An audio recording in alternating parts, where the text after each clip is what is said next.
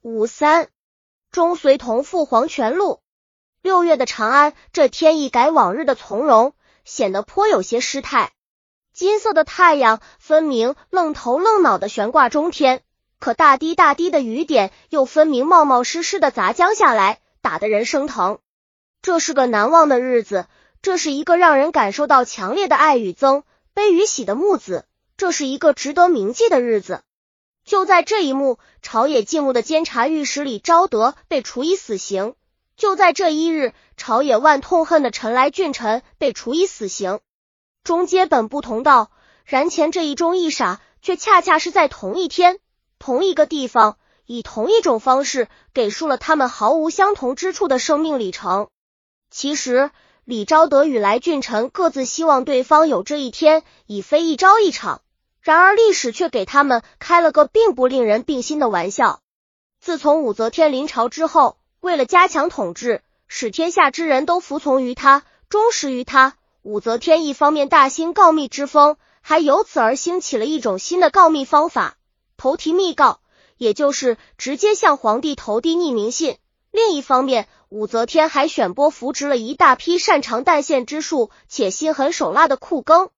这些人以来郡臣为首，他们投武则天所好，大肆诬垢忠于李唐、不满武士的忠直之臣，同时更多的时候则是挟私报仇，陷害无辜。只要有人对来郡臣等稍事不逊，立刻就会遭到诬陷，直至下狱、受酷刑，甚至被逼死。因其诬陷手段之高，令人目；逼供刑讯之残忍，令人发指。所以满朝文武大臣无不自危。唯有这位李昭德不为之少屈。李昭德时任宰相，对来俊臣等枉法挠刑、陷害忠良的恶行深恶痛绝。身为宰相，治国平天下的责任感使他无法在这种时候还顾及区区个人的安危。他发誓要杀杀来俊臣等好恶的邪气。长寿二年初，武天下诏禁止民间流用织锦。当时来俊臣的得力干将。靠诬陷李唐宗室叔王元明起家的侯思止，仍明目张胆的囤积锦缎，以图居其谋利。李昭德暗中查访后，将其罪行逐一列出，并投入中。此时武则天临朝已近十个年头，要论排除异己，也排除的差不多了。再说，即使还有残渣余孽，谅他们也只能夹着尾巴做人，成不了气候了。所以，对这帮除逆的无恶不作的工具，武则天也渐渐开始庆烦。加之这些人为非作祟、任意构陷、促行威逼，民冠极大，武则天也就不再像执政初期时那样处处护着他们。相反，必要的时候，他是会不借除掉这些恶迹昭彰的勋臣的。武则天看到密信，对侯思止思绪织锦的事，并不感到惊。而令他惊的是，居然有人敢密告侯思止，私藩织锦的却算不得什么。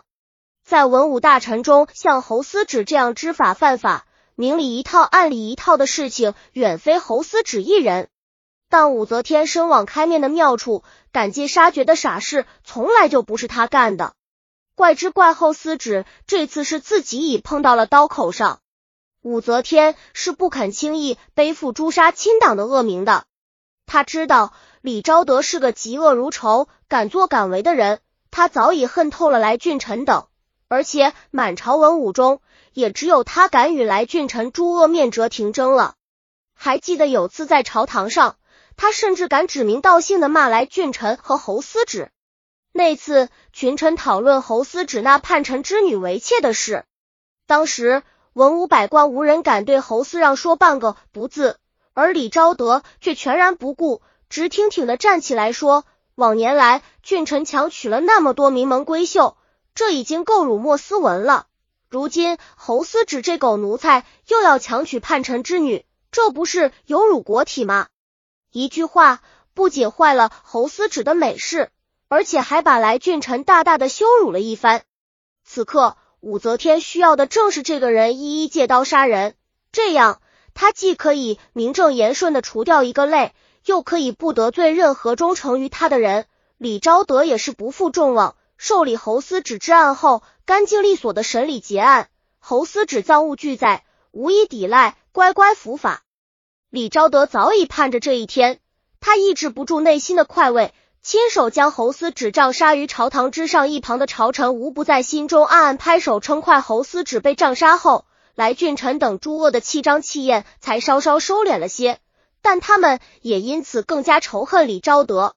来俊臣的污垢之术堪称一绝，他甚至曾写过一部关于诬陷构害之术的专著，发给手下喽啰们，书名叫《密告罗之经》。可见其造邪之深，同时也足见满朝文武对来俊臣诸恶谈而色变的缘由。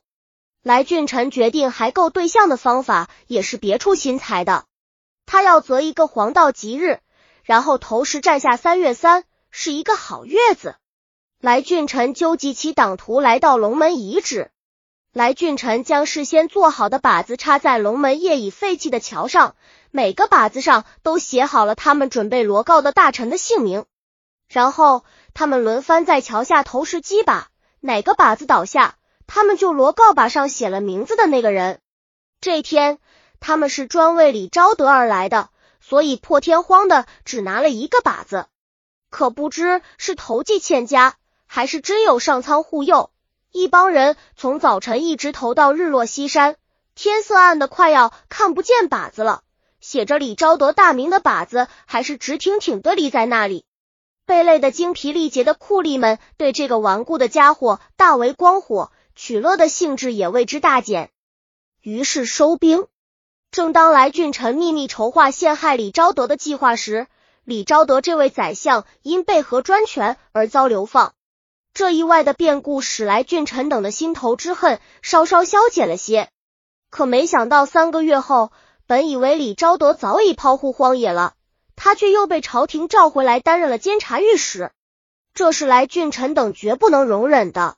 于是酷吏们加紧了污垢李昭德的谋划，直到从李昭德罪行的起因到具体的过程及每一个细节，从物证到人证，从法司到刑部，每一个环节都筹划布置的天衣无缝。武则天当女皇后，最敏感也最痛恨的事情便是拥李道周。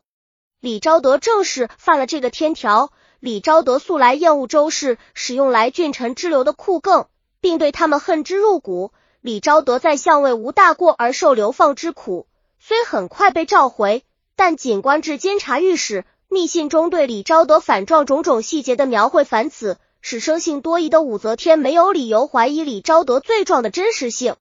武则天诏敕将反臣李昭德收捕入狱。与此同时，来俊臣也可谓机关算尽。居然算计到武氏诸王和武后爱女太平公主的头上，结果密谋泄露，被朱武先下了手。来俊臣终难逃法网。这是一个意味深长的日子。道似无情还有情的天空，似乎表达了上苍一悲一喜的复杂心绪。王进平剧《旧唐书·李昭德传》编写。本集已经播放完了，喜欢的话记得订阅专辑，关注主播。主页更多作品在等你哦。